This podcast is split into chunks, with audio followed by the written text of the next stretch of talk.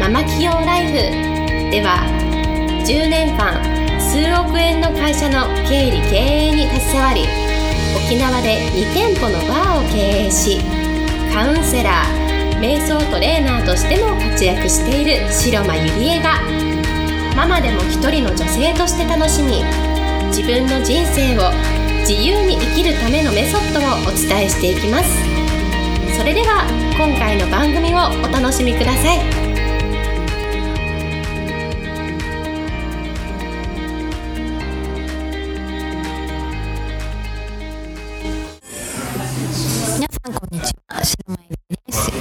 もポッドキャスト始めていきたいと思います、えー今日のテーマはですね、えー加藤修士さん1000人公演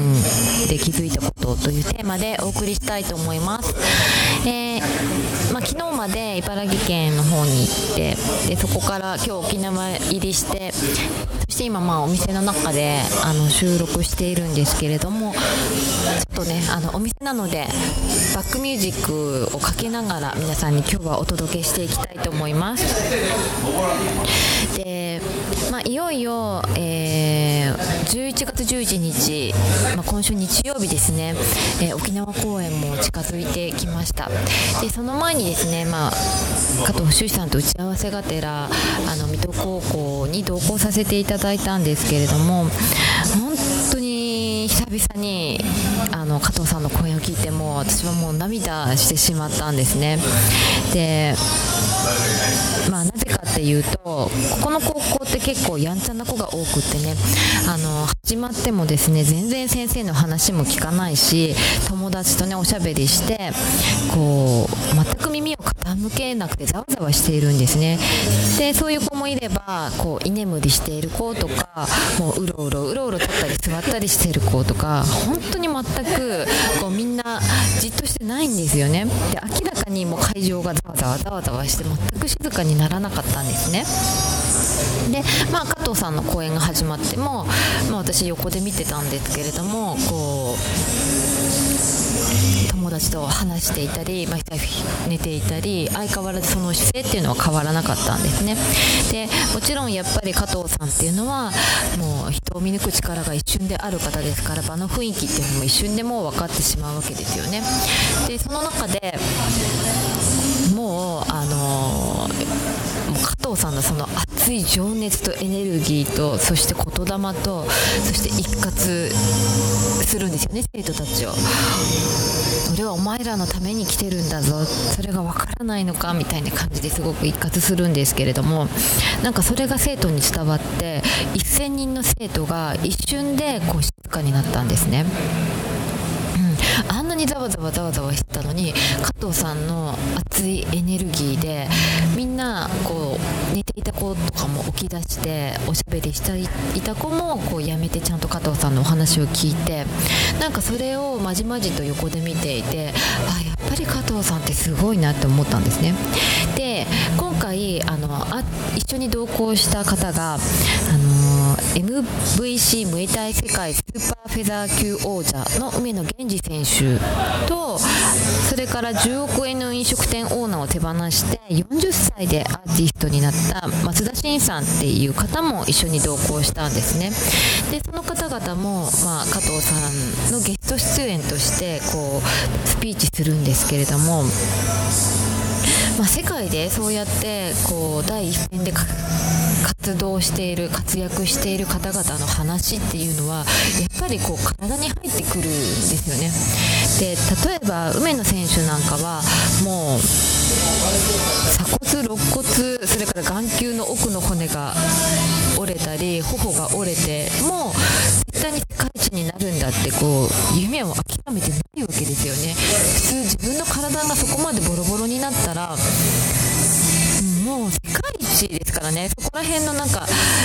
なんでしょう市町村一とかじゃないわけですよね。それなのになんかこう諦めないマインドっていうのはすごいエネルギーがあるんですよねやっぱり。うん。でプラスその松田真さんっていう方も10億円のお店を飲食店を手放してそしてストリートライブから名古屋の駅でストリートライブをするんですけれどもそこまるんですね、うん、で40歳でストリートライブから始まる始めるってなかなかの勇気だと思うんですよね、うん、で私が学んだことはやっぱりこう夢って夢を叶える秘訣っていうのは2つあるなって感じたこと。まずはもうみんな自分をじているんですね。こう自分に疑いがない。自分は絶対できるんだ。自分は絶対こう目標を達成するんだっていうことをもう自分にとにかく言い聞かせているんですね。で梅野選手も言われていたんですけれども人間の行動パターンってまあ、知って覚えてそして考えて動くんですね。でも成功する人とか夢を叶える人っていうのはまず知ったり覚えたりして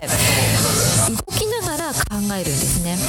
多くの人っていうのはやっぱりこう考えてから動くんですね。でも考えるだけでなかなか最初の第一歩を踏み出せない人が多いんですね。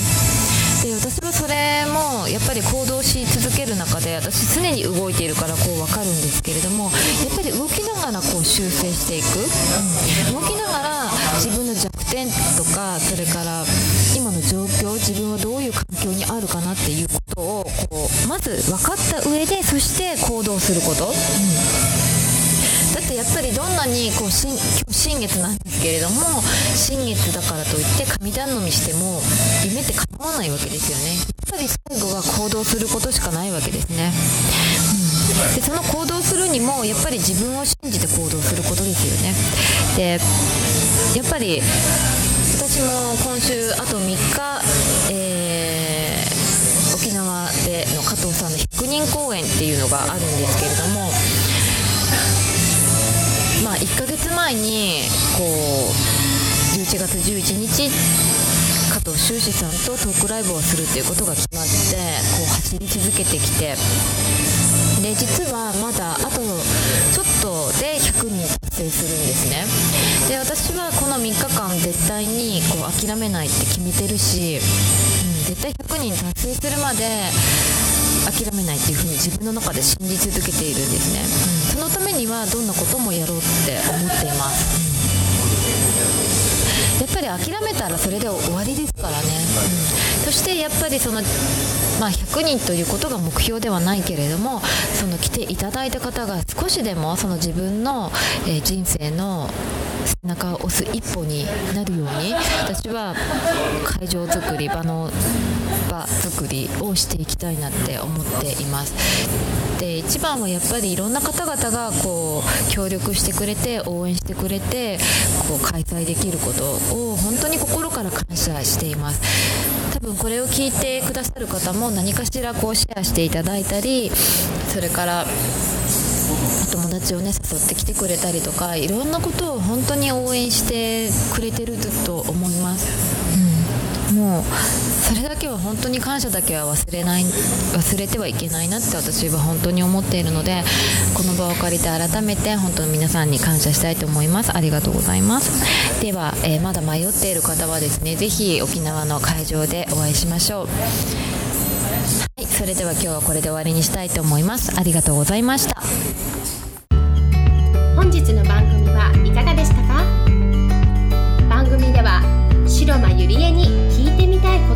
募集しています。ご質問は Web 検索で「白がゆりえ」と検索。ブログ内